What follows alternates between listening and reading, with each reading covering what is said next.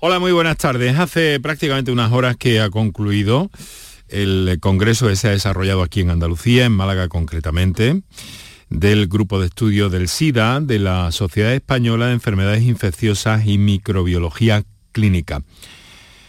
Em, un encuentro eh, importante en el ámbito científico, en habla hispana probablemente el de mayor importancia y en el que han participado cerca de un millar de especialistas en esta materia, con algunos de ellos van a compartir con nosotros este, este programa.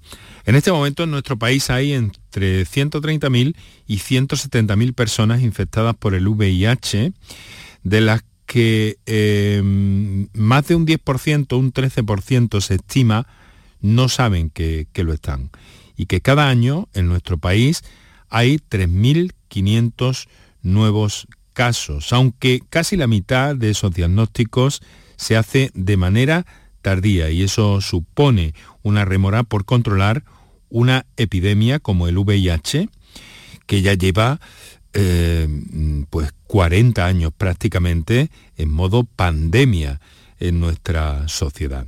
Vamos a acercarnos a este problema, lo vamos a hacer con especialistas, además de conocer algunas otras cosas y desde luego de contar, como siempre, con vuestras aportaciones, con vuestras em, comunicaciones a través de las líneas habituales del programa. Muy buenas tardes, queridos amigos, y muchas gracias por estar a ese lado del aparato de radio.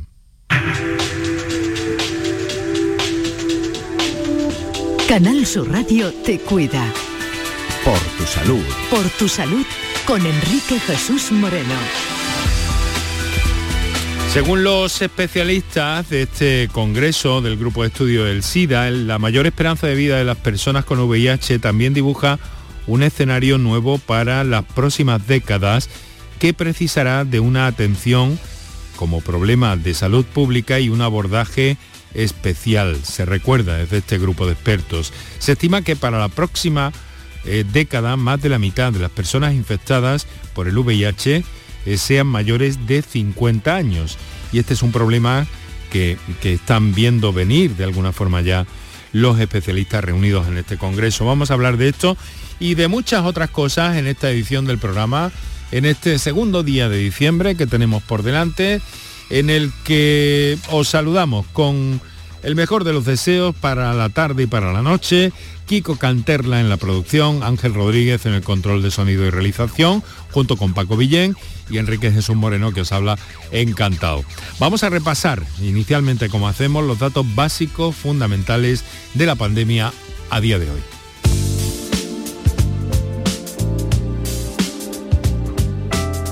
Bueno, ya sabéis que está reunida, eh, bueno, ha terminado la reunión, ¿no? Hace algunas horas la comparecencia de los eh, representantes públicos después de esa reunión en el Alcázar de los Reyes Cristianos de Córdoba. Está teniendo la comparecencia de la ministra en este momento con algunas novedades que os vamos a ir contando aquí en Canal Sur Radio y naturalmente que también acercándonos a las cifras de, de esta jornada de este día en el que la tasa COVID vuelve a subir y lo hace eh, pues eh, nada más y nada menos que en seis puntos para situarnos ya en los 111,8. Eso tiene que ver eh, mucho mm, con los nuevos positivos del día de hoy, de las últimas horas, que han sido 1.226. Eso quiere decir que son cerca de 400 más que ayer. Es la cifra más alta desde el día 6 de septiembre. En cualquier caso, la incidencia se ha incrementado cerca de 30 puntos en una semana y Sevilla es la provincia con más contagios contabilizados, 359, Málaga 277, ya solo las provincias de Jaén y Cádiz están por debajo de la tasa 100, es decir, del riesgo medio. Los niños menores de 12 años y la franja de entre 30 y 44 años presentan una incidencia superior a 130 y de los eh, cuatro de las cuatro personas fallecidas en las últimas horas tres se han registrado en Málaga y uno en Córdoba. Hoy además tenemos que hablar de 295 eh, hospitalizados, pero bajan los ingresados en UCI. Son siete menos, en total 62. Y en cuanto a vacunación, tenemos que referir a ese dato también, el 91,7% de la población diana en Andalucía cuenta con la pauta completa. Muchos de ellos, como hemos visto, se han sumado en las últimas jornadas.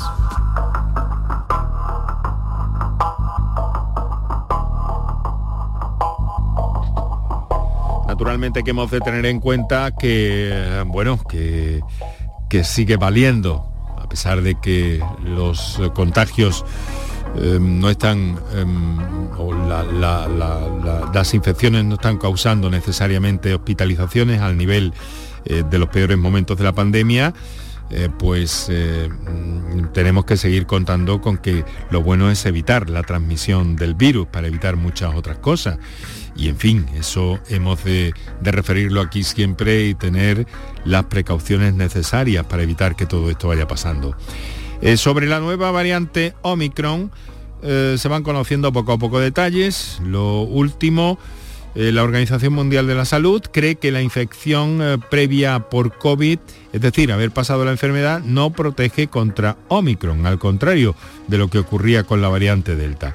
Sin embargo, según la OMS, es de esperar que las vacunas eh, mm, proporcionen protección contra Omicron frente a ingresos hospitalarios. Y por otra parte también las medidas que se están tomando por parte de los gobiernos europeos para contener los contagios no son suficientes según los expertos que recuerdan que el virus circula con las personas. hoy Alemania, pues ya lo hemos venido comentando, eh, tenemos que decirlo, Alemania ha decidido que se lo va a poner difícil de alguna forma a las personas que no se hayan vacunado una vacunación obligatoria que será votada en el Bundestag a pesar del momento bisagra en el que está el gobierno germano. Pero los no vacunados tendrán vetado el ocio, el acceso al ocio y al comercio.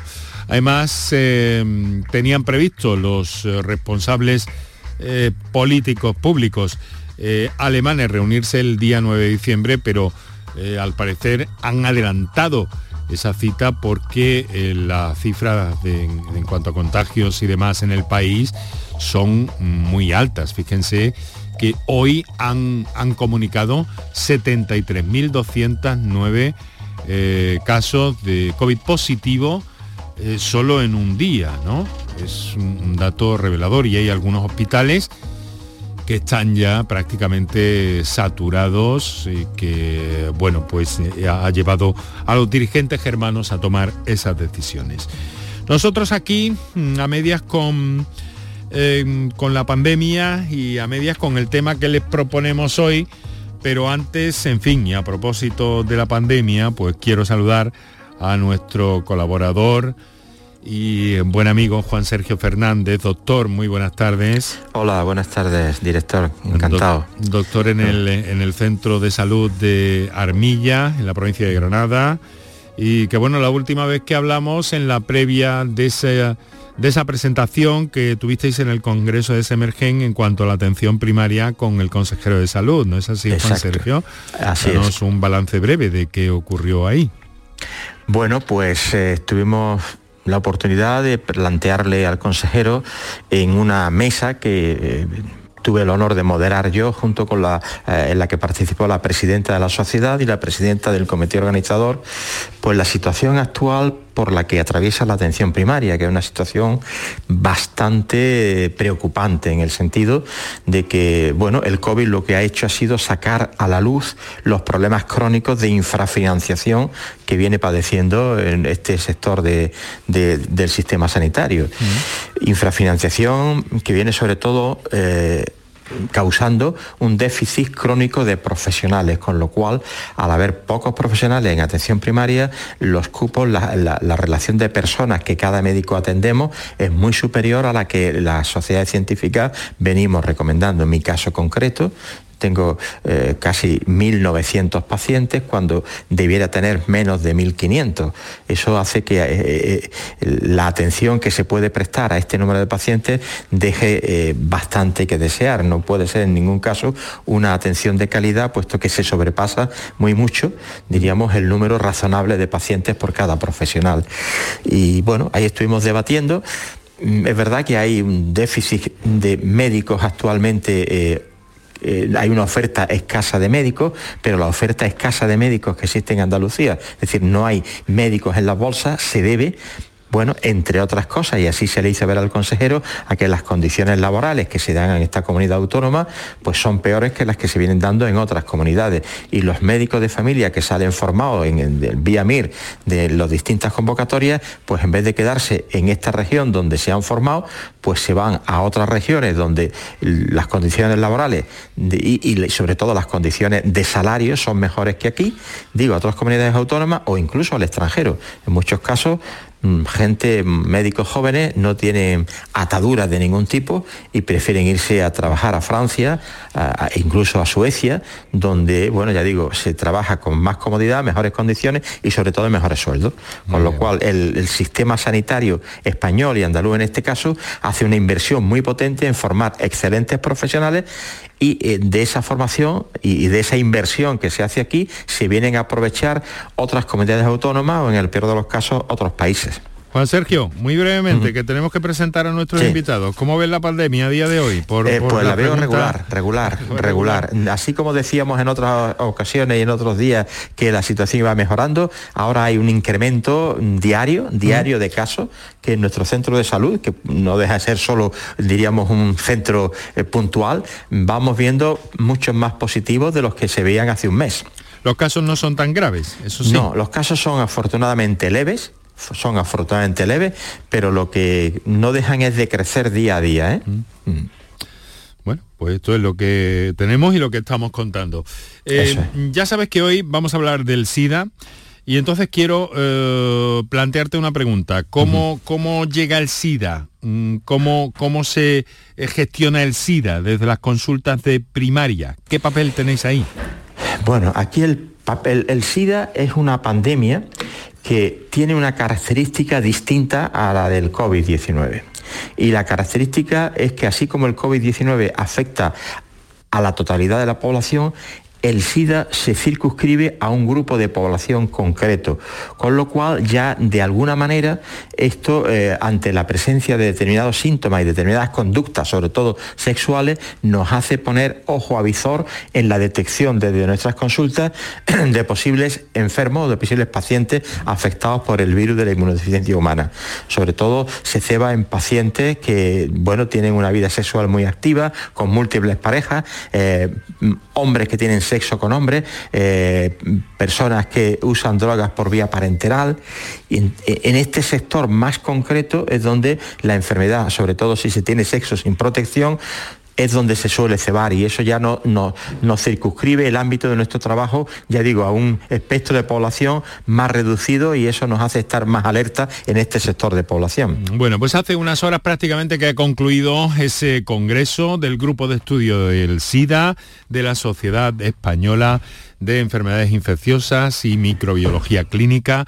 Y en un instante vamos a entrar en esa materia y te voy a presentar a nuestros, a nuestros eh, invitados de esta tarde, Juan Sergio. Antes vamos a recordar a nuestros oyentes qué líneas eh, telefónicas, las habituales, y el WhatsApp, las notas de voz habituales, tienen disponibles. Para contactar con nosotros puedes hacerlo llamando al 95 50 56 202 y al 95 50 56 222 o enviarnos una nota de voz por WhatsApp al 616 135 135 por tu salud en Canal Sur Radio. Quiero presentarte, Juan Sergio, y a nuestros oyentes, a la doctora Inés Pérez Camacho. Mm, doctora, muy buenas tardes. Buenas tardes, muchas gracias por invitarme. Muchas gracias a usted por acceder a compartir este, estos minutos de la tarde con nosotros, con el programa de la salud eh, de Canal Sur Radio. Es infectóloga, trabaja en el Hospital Regional de Málaga, ¿verdad? Y ha participado también en ese, en ese encuentro, en ese congreso. ¿Con qué se quedaría de todo lo que de todo lo que ha visto, de todo lo que ha oído, de todo lo que ha percibido ese Congreso, eh, mm, mm, le voy a pedir que haga de periodista y nos dé un poco un titular. ¿Con qué se queda, doctora? Eh, me quedaría con que la pandemia del VIH no ha finalizado aún, sino que nos queda aún mucho camino por recorrer aunque realmente se están realizando muchos avances, como la profilaxis preexposición o los fármacos mm, que llamamos long acting, que tienen una duración de actuación muy prolongada, aún nos quedan grandes retos como son mejorar eh, la tasa de diagnóstico precoz, ya que tenemos un diagnóstico tardío aún muy elevado, casi en el 40% de, de, las personas se diagnostica de manera tardía. Y, mm, y bueno, con esas cosas son con las que en principio me quedaría y por supuesto decir que, los profesionales que atendemos a las personas que viven con el VIH, como ya sabéis, pues mm, aún no disponemos de una especialidad propia, como es la especialidad de enfermedades infecciosas. Y tenemos que sacar de nuestro tiempo pues, esa dedicación para formarnos específicamente en ese campo. Em, quiero saludar también, ahora vamos a hablar de muchas cosas y hay muchas mm, preguntas que formular y muchas eh, que nos llegarán también a través de nuestros oyentes. Quiero saludar al doctor Ezequiel Ruiz Mateos, es microbiólogo. Eh, mm, Ezequiel, muy buenas tardes. Buenas tardes, buenas tardes, ¿qué tal? Bueno, yo soy yo soy bioquímico de formación y, estoy en el Instituto de Biomedicina de Sevilla. De Sevilla, en el, en el IBIS, efectivamente. Eso es, en el IBIS, en el Hospital Virgen de Rocío. Iba a decirlo ahora, efectivamente. Eh, mm, doctores, es, eh, quiero preguntarle en principio, ¿no, Ezequiel? Eh, ¿qué, es, qué, es el SIDA? ¿Es una cosa mm, parecida en cuanto, a, en cuanto al fondo? es un virus al fin y al cabo, ¿no? Pero no se parece en nada a la pandemia del COVID-19, que es lo que nos suena ahora más a los ciudadanos, ¿no? ¿Por qué es tan distinta?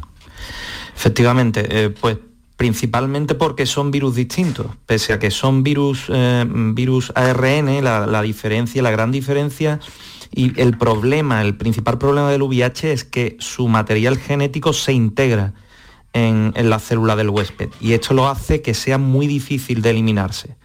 Entonces, cuando preguntan muchas personas por qué no se puede hacer una vacuna con lo rápido que se ha hecho para, la COVID eh, contra el VIH, pues pues precisamente por eso, es por la naturaleza del virus. Los virus son muy distintos. Esto es un retrovirus, que a diferencia del, del SARS-CoV-2, pues en este caso el VIH, pues su material genético, como digo, se integra en la célula y eso lo hace muy difícil de eliminar.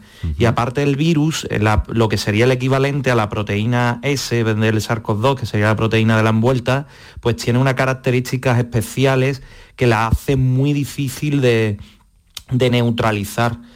Entonces lo principal es que el VIH muta muchísimo, muta muchísimo más que, que, que, mm, el SARS-CoV-2. O sea que estamos eh, ante dos situaciones que no se parecen eh, desde el punto de vista científico, desde el punto de vista microbiológico, absolutamente en nada.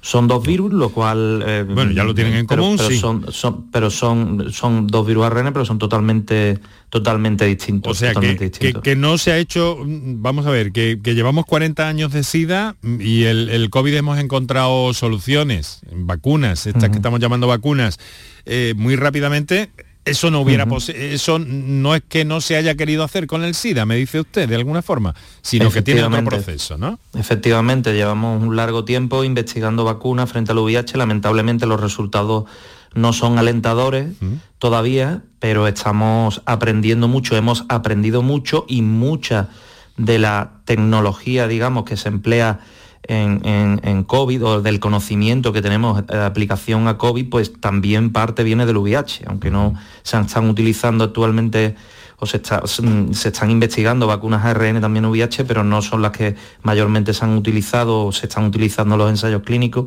pero sí que el conocimiento que, que la infección por VIH ha proporcionado al, al, mundo científico es excepcional y esto ha permitido también que en otras en otras patologías pues se avance muy rápidamente y se conozca cómo funciona el sistema inmunológico. O sea que va a servir para otras cosas. Efectivamente. muy bien. Bueno, le voy a preguntar lo mismo que a la doctora Pérez Camacho, Ezequiel. Em, ¿Con qué se queda de todo lo que ha oído? ¿Qué le ha llamado más la atención? ¿Qué nos destacaría? Denos, denos un titular.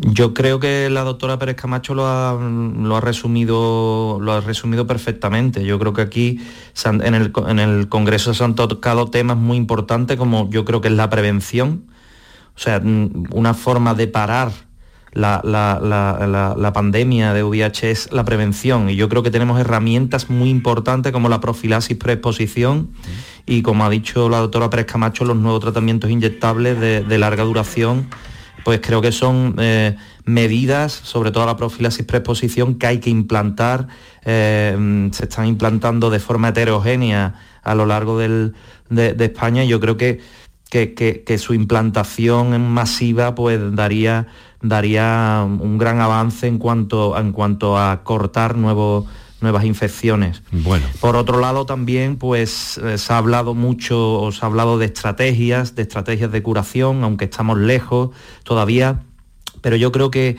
el paradigma está cambiando, estamos entendiendo mejor cómo, cómo, el virus se integra, cómo se integra y yo creo que eso es, es importante para ver, para hacer como despertar o cómo mm, azuzar al sistema inmunitario para que consiga eh, controlar el virus más que las clásicas vacunas que por ahora eh, estamos viendo que no funcionan. Porque se integra pero no desaparece. Esto es una peculiaridad que tiene también, ¿no? Algo, ahora vamos a hablar un poco de todo eso. No llega a desaparecer eh, jamás. pero bueno, vamos a, vamos a hacer aquí un pequeño, una pequeña pausa. Vamos a recordar a nuestros oyentes qué teléfonos tienen.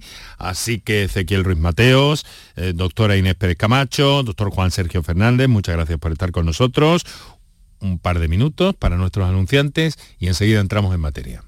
Para contactar con nosotros puedes hacerlo llamando al 95 50 56 202 y al 95 50 56 222 o enviarnos una nota de voz por WhatsApp al 616 135 135 por tu salud en Canal Sur Radio. Por tu salud. Aquadeus, ahora más cerca de ti, procedente del manantial Sierra Nevada, un agua excepcional en sabor, de mineralización débil que nace en tu región. Aquadeus Sierra Nevada es ideal para hidratar a toda la familia y no olvides tirar tu botella al contenedor amarillo. Aquadeus, fuente de vida, ahora también en Andalucía. Ni el challenge del papel higiénico, ni el de la botella los retos más difíciles a los que se enfrenta nuestra generación están en la vida real, como el famoso Encontrar Trabajo Challenge o el Independizarse Challenge. Y aunque para superarlos necesitamos vuestro apoyo, aceptamos el reto. Súmate en aceptamoselreto.com. FAD 916 1515. Foro Flamenco de Canal Sur. Este 3 de diciembre descubre tres grandes artistas del flamenco. La voz de Antonio Ortega Hijo y de Alicia Morales y la guitarra de David de Araal Foro Flamenco de Canal Sur. Desde las 7 de la tarde en el Teatro Fundación Cajasol de Sevilla. Entrada libre previa recogida de invitaciones en taquilla de la Fundación Cajasol. Calle Álvarez Quintero, Sevilla. Con el patrocinio de la Fundación Cajasol. Imagina dos personas iguales. Una tiene cientos de playas, tesoros naturales, pueblos y rutas maravillosas. Y todo al ladito de casa. Y la otra también. Pero una se lleva grandes alegrías todo el año y la otra no. Andalucía está llena de pequeñas alegrías al ladito de casa y no hay alegría más grande que vivirlas. Te lo digo yo, Antonio Banderas. Campaña financiada con fondos FEDER, Junta de Andalucía. Todo lo que hacemos nos define. Cada acto habla de quiénes somos, de lo que nos importa. Ahora tenemos la oportunidad de decir tanto con tan poco la oportunidad de mostrar lo mejor de nosotros. Por nuestro futuro, por tu futuro. Llena tu mesa de Andalucía. Junta de Andalucía. El Senado es de todos. Jornadas de puertas abiertas 1 y 2 de diciembre. Ven a verlo, es algo tuyo. ¿Sabes que España es el primer exportador mundial de naranjas? ¿Y sabes que la mitad de ellas se producen en Andalucía? Sanas, frescas, ricas y sabrosas. Compra naranjas de Andalucía. Es un mensaje de la Consejería de Agricultura, Ganadería, Pesca y Desarrollo Sostenible. Junta de Andalucía. El resumen de la jornada con la última hora del deporte, la economía y el análisis lo tienes en el Mirador de Andalucía. De lunes a viernes desde las 7 de la tarde con Natalia Barnés. Quédate en Canal Sur Radio, la radio de Andalucía. Enrique Jesús Moreno, por tu salud, en Canal Sur Radio. Envíanos tus consultas desde ya en una nota de voz al 616-135-135. 616-135-135. Hoy nos hemos propuesto hablar eh, del SIDA después de ese congreso del grupo de estudio del SIDA eh, que se ha desarrollado muy intenso, muy em, apretado también y con muchos contenidos. Eh, que vamos un poco a repasar a pocas horas de la clausura del mismo y gracias a la ayuda de la doctora Inés Pérez Camacho, de Ezequiel Ruiz Mateos, que trabaja en microbiología en el Instituto Biomédico de Sevilla, Instituto de Biomedicina de Sevilla, el IBIS, estoy acostumbrado a decirlo Ibis, y, y, de Juan Sergio Fernández, que es médico de familia.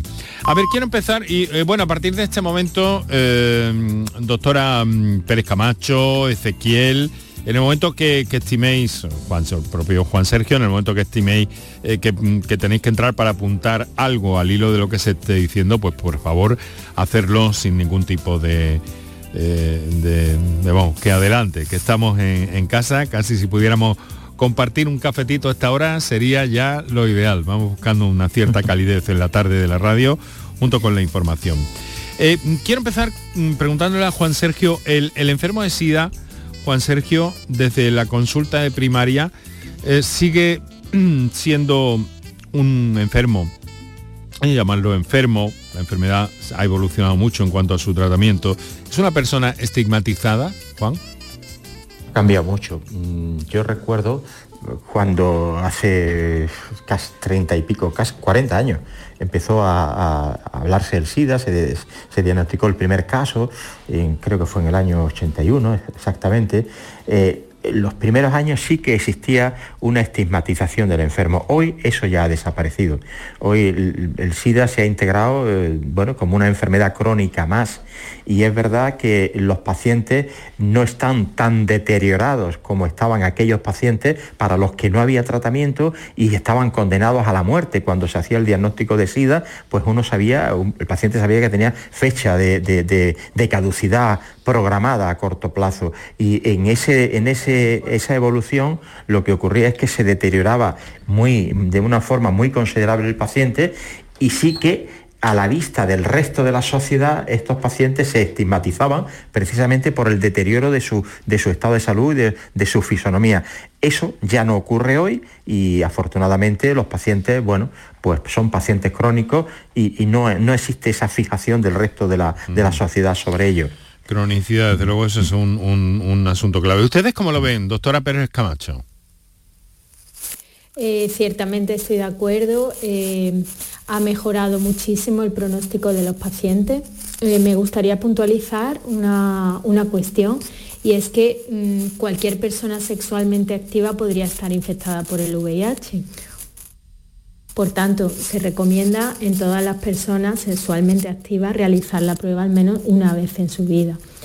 Eh, es así y como dice el compañero, pues no, ya no identificamos por su fisonomía a los pacientes infectados por el VIH, es cierto, pero sí que tiene cierto estigma, mm, dado que en sus relaciones interpersonales, pues esto es un hándicap para ellos, ¿no?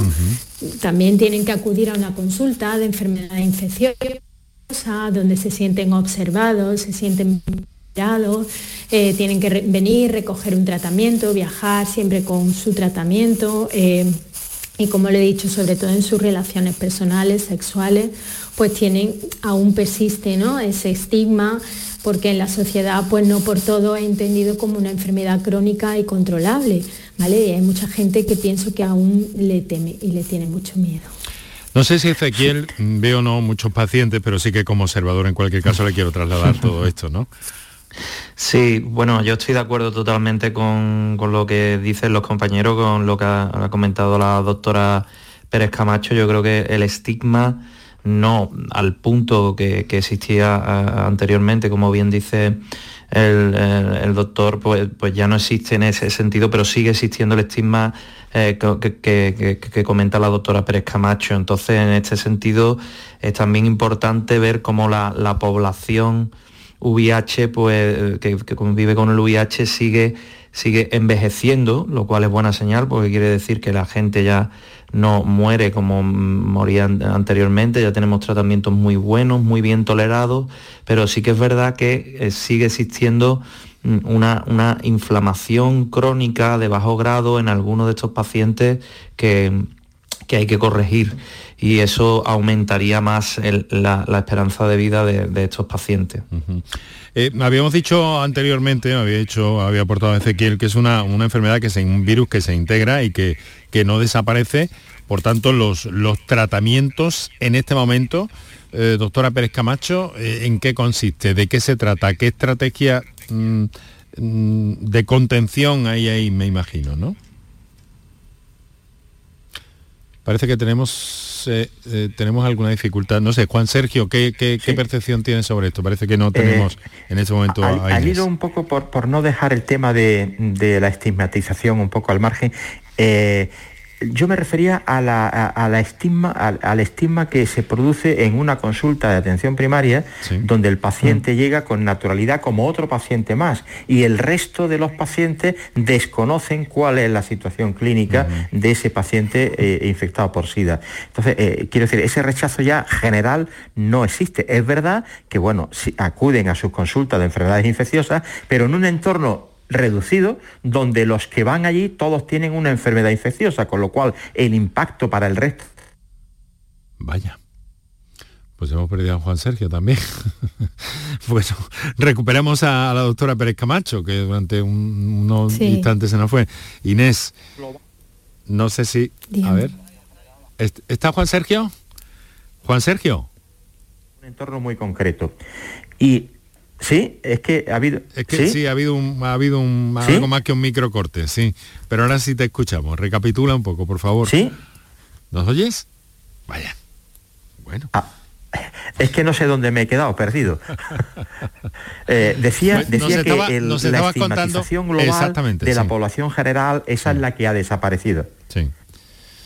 Eso, es, eso es lo que ha desaparecido porque ya son pacientes como otros normales. Eh, eh, entran en un lote de pacientes que van a las consultas del médico de familia.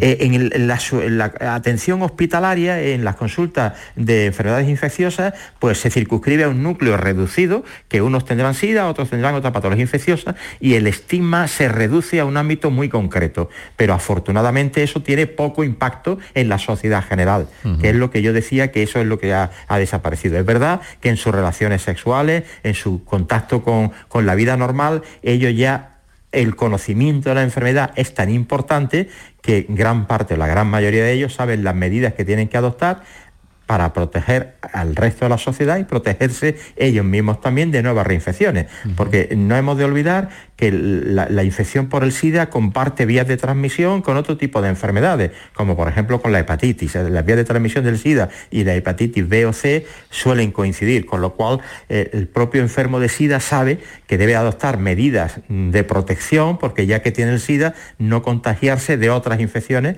tipo hepatitis que agravarían la evolución de ambas. A eso me refería. Inés, eh, el, mecanismo de, contención es un poco eso, de contención, ¿no? De evitar o de tener controlada la enfermedad o, las consecuencias que pueda tener, ¿no? Explíquenos un poco cómo, cómo va todo esto para que nos enteremos todos. Efectivamente, el mecanismo de contención pues son el diagnóstico. Hay que decir que un cuarto de las personas infectadas por el VIH no conocen su, estado serológico, no conocen que tienen la infección. Por tanto, hay que fomentar el diagnóstico para poder tratar a todos los pacientes. El objetivo es tratarlos lo antes posible y tratarlos a todos, ya que un paciente que está tratado no transmite la infección. Por tanto, esas son las mejores armas de las que disponemos. Y por otro lado está la... Sí, dígame. No, quiero decir que parece muy interesante esto, ¿no? Porque no únicamente mantienen ustedes la, salud de, la persona, sino que además evitan el contagio. Esto es muy interesante, muy potente, ¿no? Exactamente. Sí, sí, sí, sí. Es doble el beneficio, ¿no? Y luego, como hemos comentado antes, está eh, la posibilidad de la profilaxis preexposición. ¿Esto en qué consiste? Pues consiste en personas que tienen un elevado riesgo porque tienen un número muy alto de relaciones sexuales eh, pues, sin protección pueden tomar una medicación diaria que les protegería frente a la infección por el VIH si tienen relaciones sexuales no protegidas. Obviamente nosotros seguimos recomendando el sexo seguro y con protección porque hay, como ya han comentado, hay otras infecciones que se transmiten por la misma vía. Mm, y de las que no nos protegería esta medicación, pero bueno, esa opción está ahí y, podemos usarla y, tiene grandes beneficios. Eh, háblenos un poco, no sé quién, quién se lo sabrá mejor, pero precisamente se ha presentado un documento sobre eh, la capacidad de, vamos a llamar mm, rápidamente al asunto, ¿no?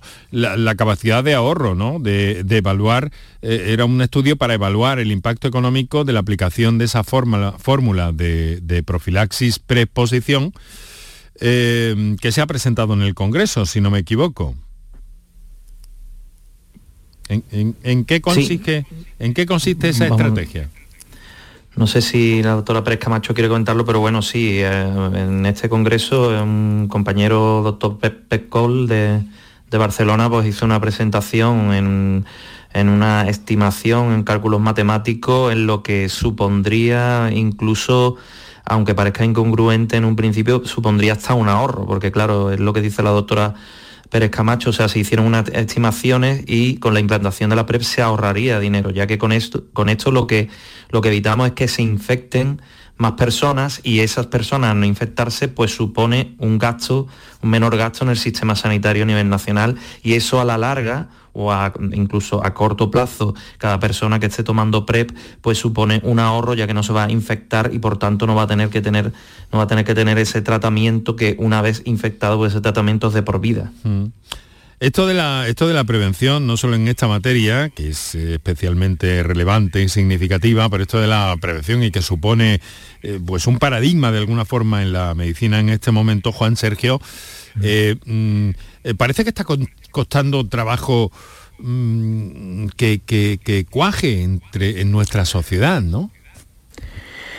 Eh, bueno, quizá cueste trabajo porque ya ha calado también en la población o en, ese grupo de personas en el que se suele cebar esta pandemia, que existen tratamientos que pueden cronificar la enfermedad. Y de alguna manera eso hace que se le pierda el miedo, al contagio, a la enfermedad en sí misma. Y ese es un problema. E, e, este mismo problema ocurre en pacientes, como he comentado antes, eh, que han padecido una hepatitis C, pacientes, por ejemplo, hombres que tienen sexo con hombres, que han sido diagnosticados de hepatitis C, que han sido tratados, porque hoy la hepatitis C es la primera enfermedad crónica que la medicina ha conseguido curar con tratamientos seguros, con escasísimos o nulos efectos secundarios, y como saben que la hepatitis C se cura, estamos viendo que el mayor caso de reinfecciones de hepatitis C ocurren en ese grupo de población que ya han sido curados y tratados y que saben que como se cura, pues vuelven a tener relaciones sexuales, mm, diríamos, de riesgo, eh, asumiendo el riesgo de volver a contagiarse. Esto puede ocurrir en el SIDA también, sabiendo que ya hay tratamientos crónicos que, que, evitan la muerte a corto plazo del paciente, pues hay pacientes que asumen riesgos que no debieran ser asumibles. Eh, quizá esa sea la razón por la cual eh, el tema de la prevención no cala en un sector muy concreto de la población, pero yo pienso que es un sector concreto y afortunadamente no es no es un sector muy importante y desde el punto, en, términos de proporción. Desde el punto de vista de las administraciones, de los sistemas sanitarios, hablo muy en general. ¿Por qué no cala del todo esta idea? ¿O empieza a calar o, cómo lo contemplas? Ahora le voy a preguntar también, ahora le voy a preguntar también a Inés. Juan Sergio. Ah, eh, desde el punto de vista, sí, desde el punto de vista de los sistemas, Juan, como, ¿por qué no cala esto? ¿Por qué no, por qué no se lanza una estrategia más preventiva? de la misma forma que estamos en un momento absolutamente eh, preventivo con el tema de la COVID, por ejemplo. Quizás quizás porque eh, esto tuvo un impacto muy, muy, muy positivo. Hubo una campaña institucional en los hace quizás 20 o 25 años con aquello del Pontelo, Pónselo. Eh, eso supuso, eso tuvo un impacto, yo creo que trascendental a la hora de prevención, no solo del SIDA, sino del resto de enfermedades de transmisión sexual. Y en aquel momento esa campaña institucional, ya digo, supuso un antes y un después. Quizás periódicamente, periódicamente, eh, desde el Ministerio de Sanidad debieran impulsarse campañas en este sentido, porque eso remueve conciencia y estimula a la población y enseña a la población. Y aquel, aquel modelo de campaña pues en, términos de, prevención de enfermedades de transmisión sexual, ya digo, supuso el pónselo, póntelo, un antes y un después. Y es verdad que eso se abandonó y no se ha vuelto a incidir en este tema en los últimos años. Mm. Estoy completamente de acuerdo y bueno, quizás habría que también mm, realizar algunas campañas dirigidas a grupos concretos mm. eh, donde habría que reeducar ¿no? lo que es la salud sexual y reorientar. ¿no? porque hay unas prácticas repetidas de gran riesgo y, bueno, quizá en estas personas habría que incidir eh, con el tema de la PrEP. Nosotros estamos haciendo, pues eso, mm, estamos intentando orientar y aconsejar en cada visita y, bueno, en algunas personas se consigue, se consigue cierta mm, cambio en las conductas de riesgo. Sí.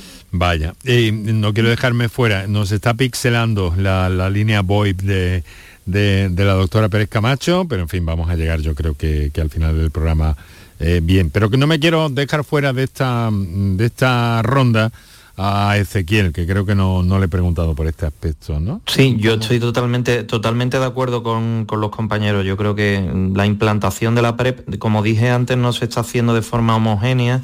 En el país también la pandemia por COVID no ha ayudado.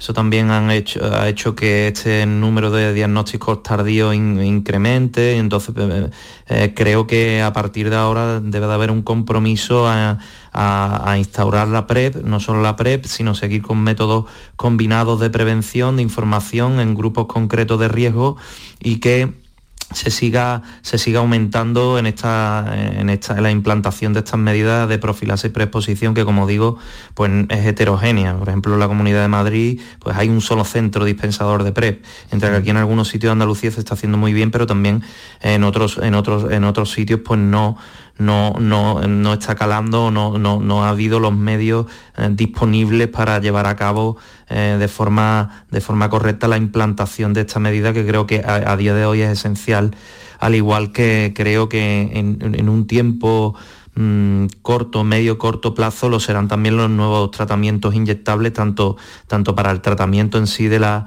de, la enfermedad como, como, también a nivel de prevención. Porque estamos viendo que se puede aumentar la vida media de estos, de estos fármacos y con una simple inyección pues se puede, puede tener su efecto entre cuatro y seis semanas. Yo creo que esto también es un, es un punto muy interesante que nos ha dejado este congreso, que ya se venía hablando de ello y, creo que esto, que esto es una revolución, digamos, en el tratamiento antirretroviral, aunque quizás no se pueda utilizar en todos los pacientes, pero yo creo que es un avance bastante importante. O sea que, por sus palabras, como dijo muy bien la doctora Pérez Camacho, perdón, indetectable es igual a, eh, a no transmisible, con lo cual esa es la clave, o sea, cortar la cadena de transmisión es, es, es, es esencial. Veo que por sus palabras que mm, básicamente esta, esta estrategia está desigualmente repartida, ¿no? la, preexposición, la, estrategia de la preexposición está desigualmente repartida por nuestro país.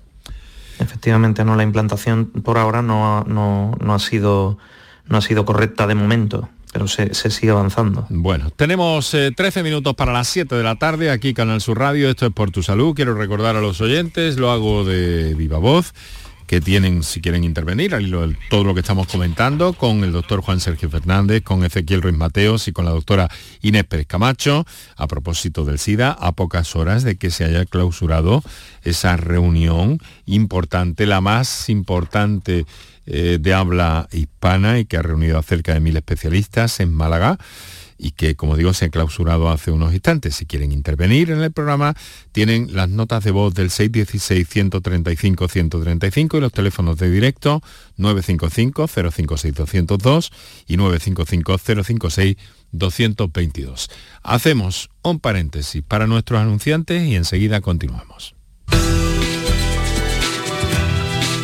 Por tu salud. Cuenta atrás en Canal Sur Radio Música. Tengo un trato, lo mío pa' mi saco.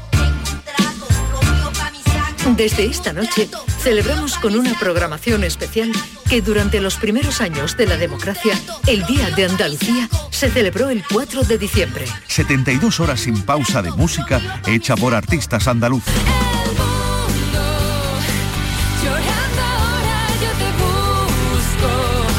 música de artistas andaluces. Desde esta medianoche hasta las 12 de la noche del domingo 5. Celebra el 4 de diciembre con la música de tu tierra. Siéntete orgulloso de ser andaluz. Escúchala a través de la web y la app de Canal Sur Radio. Canal Sur Radio Música. La música de tu vida. Canal Sur Sevilla.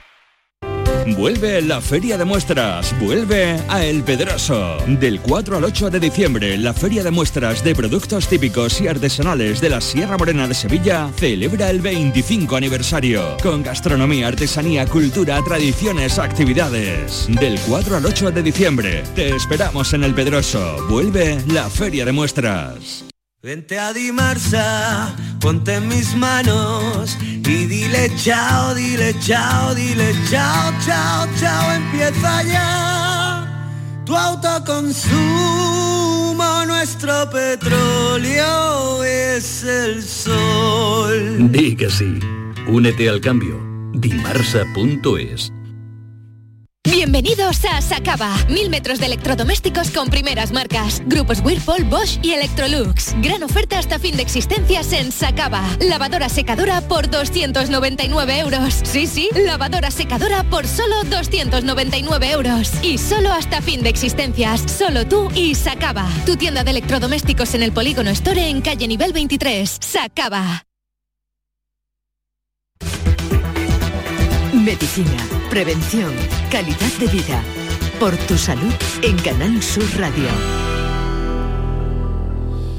Bueno, pues si les parece, en los últimos minutos de este encuentro en torno al SIDA, después del Congreso recién clausurado en Málaga del Grupo de Estudio del SIDA, estamos eh, conversando con Juan Sergio Fernández, con Ezequiel Ruiz Mateos y con la doctora Inés Pérez Camacho. Eh, vamos a hablar, bueno, de, hay algo que quiero comentarles, ¿no? Hay, hay un test muy rápido para, para, para detectar si alguien tiene SIDA, que se adquiere en la farmacia eh, pero que no se conoce mucho esto, ¿no? No se utiliza mucho. ¿Qué idea tienen ustedes de esto? A ver, empiezo por la doctora Pérez Camacho. Inés. Pues sí, es una estrategia más que obviamente se puede... ¿Sí? ¿Me oye? Sí. ¿Se me oye? Sí, sí. Hola. Sí, sí, sí. Sí. Que es una estrategia más de la que disponemos y que está disponible para todo aquel que quiera realizárselo. También hay muchas ONGs que lo realizan y, y, bueno, incluso en atención primaria cualquiera que acuda puede pedir la realización de la prueba. O sea que está al alcance de todos. Sí, así es, eh, así ocurre en nuestras consultas cuando eh, un paciente o una paciente ha tenido una relación con supuesto riesgo, sí que acude a la consulta y con toda naturalidad eh, pues lo dice y lo solicita. Me gustaría hacerme un estudio de enfermedad de transmisión sexual porque he tenido un contacto mm, no seguro, diríamos, no, tiene por qué ser de riesgo, pero entrada con, con persona que no, sea su pareja habitual y de luego evidentemente esto implica un riesgo y se le suele hacer una batería no solo de VIH, sino de hepatitis B, C, de, de LUES, etc. Y, se pide eso con naturalidad, o sea, ya se ha perdido el miedo a solicitar el estudio de enfermedad de transmisión sexual. Lo hacemos con relativa frecuencia en nuestras consultas, se pide, ya digo, con asiduidad. Yo le preguntaba esto porque sigue habiendo infradiagnóstico, ¿no? Como nos ha eh, reseñado Inés al principio del programa. Entonces, ¿dónde, por, Qué, ¿por qué existe ese infradiagnóstico? ¿Qué es lo que pasa ahí? Pues quizás la pues, causa... eh, por un lado, bueno... Sí, sí. Venga, Perdón, adelante, perdón, adelante. Inés. Adelante, Inés. Pues yo pienso que las causas son varias, ¿no? Por, por, una parte, las personas que tienen la infección por el VIH permanecen muchos años asintomáticos. ¿De acuerdo? Entonces, mm, por supuesto, no tienen percepción de enfermedad y a lo mejor pues, fue un contacto sexual esporádico y no tienen tampoco la sensación del riesgo, ¿no? Eh, eso por un lado, ¿no? que el, el, la persona pues, no consulta o no, o no, se hace el test porque no tiene sensación ni de enfermedad ni de riesgo. Uh -huh. Y por otro lado, pues que mmm, nosotros mismos en muchas ocasiones las personas consultan por otro motivo y realmente son personas sexualmente activas, pero mmm, por lo que sea, pues no solicitamos la prueba porque, bueno, mmm, como vienen por otro motivo, pues no se, no se solicita esas dos, esos serían los dos motivos que, que yo destacaría. Sí. Juan. No sé si los compañeros quieren decir algo sí, más. Sí, eh, coincido al 100%. Eh, cuando uno se infecta de SIDA, la fase, diríamos, aguda, la fase inicial de la enfermedad, cursa con un cuadro gripal típico, es decir, el paciente piensa que ha tenido un cuadro de gripe con, con fiebre, malestar general, dolor muscular, eh, igual que una gripe. Eso pasa, pasa como pasa la gripe y la gripe suele curar y el SIDA queda ahí latente, el virus sigue activo y se puede tirar años, décadas en un periodo de, latencia, en un periodo de latencia y cuando pasan esas décadas no ha sido detectado, ¿qué ocurre? Que el virus se reactiva y entonces aparece la enfermedad del SIDA como tal y, se manifiesta pues, por, eh, diríamos, infecciones raras, infecciones que habitualmente pacientes con un sistema inmunocompetente eh, no tienen y, aparece, pues, eh, ya digo, sarcoma de Kaposi, aparece eh, infecciones respiratorias muy raras, porque su sistema de defensa frente a las infecciones ya está muy mermado y infecciones que en otra persona podrían ser resueltas por el propio, los propios anticuerpos del individuo, en este caso al tener un sistema inmunocompetente enfermo, pues no, no se defiende y es cuando aparece la clínica florida de, SIDA. Y esto aparece décadas después. En ese periodo entre el contagio y cuadro gripal y la aparición de ya la enfermedad propiamente dicha, pueden pasar, ya digo, décadas y ahí el paciente, si no ha pensado que puede estar enfermo es donde, eh, bueno, ni solicita ayuda y sigue siendo transmisor de la enfermedad. ¿Esas manifestaciones es lo mismo manifestaciones que comorbilidades o, una persona con, con un, organismo, una persona con VIH, eh, tiene más riesgo de otras comorbilidades no necesariamente afines al SIDA? ¿O cómo va esto, Ezequiel? Pues mm, efectivamente, yo, yo quería añadir a lo que han dicho los compañeros, que estoy totalmente de acuerdo. De acuerdo que la importancia, o sea, aparte de que, de que la persona que se diagnostica tardíamente, que los porcentajes actuales de diagnóstico tardío que tenemos son totalmente inaceptables, o sea, no, no podemos, esto eh, hay, que, hay que diagnosticar eh, más temprano y tenemos que detectar, hay que detectar a las personas que este porcentaje que, comentó la doctora Pérez Camacho, que, que no sabe que esté diagnosticada, aparte de la transmisibilidad del virus, hay que tener en cuenta una cosa que es importante para la propia persona que, se infecta, que es que cuanto más tiempo pase en tratarse, más impacto va a tener esta enfermedad en su sistema inmunitario. Como digo, los tratamientos son muy buenos, son muy bien tolerados, pero no es lo mismo llegar a la consulta con tu primer diagnóstico con 200 CD4, que, es ya eh, prácticamente SIDA, que pueden ocurrir la enfermedad oportunista, como ha comentado eh, el doctor que llegar con unos niveles de CD4, digamos, en la normalidad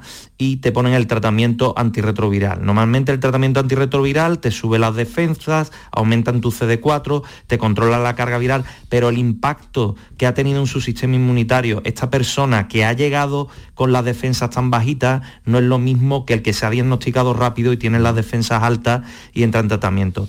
Entonces, estas personas son las que después tienen en lo que estabas comentando, tienen mayor probabilidad de comorbilidades. Son, son enfermedades que se dan en la población general, como pueden ser un evento cardiovascular, un, infarto, pero que se dan eh, con mayor frecuencia en las personas que, viven con el VIH.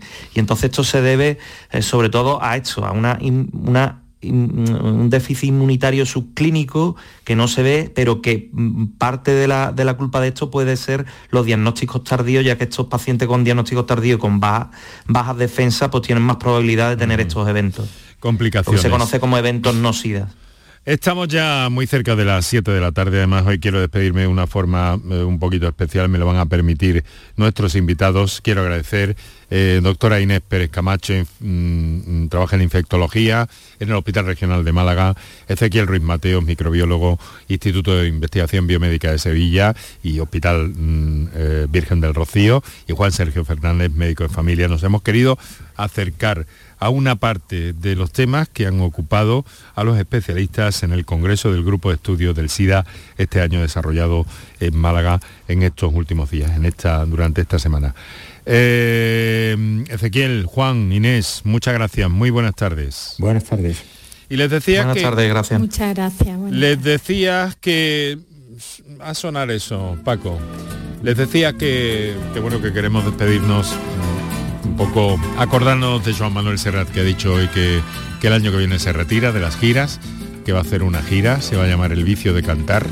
Empezará el 27 de abril en Nueva York y terminará el 23 de diciembre en, eh, en el Palau Sant Jordi de Barcelona.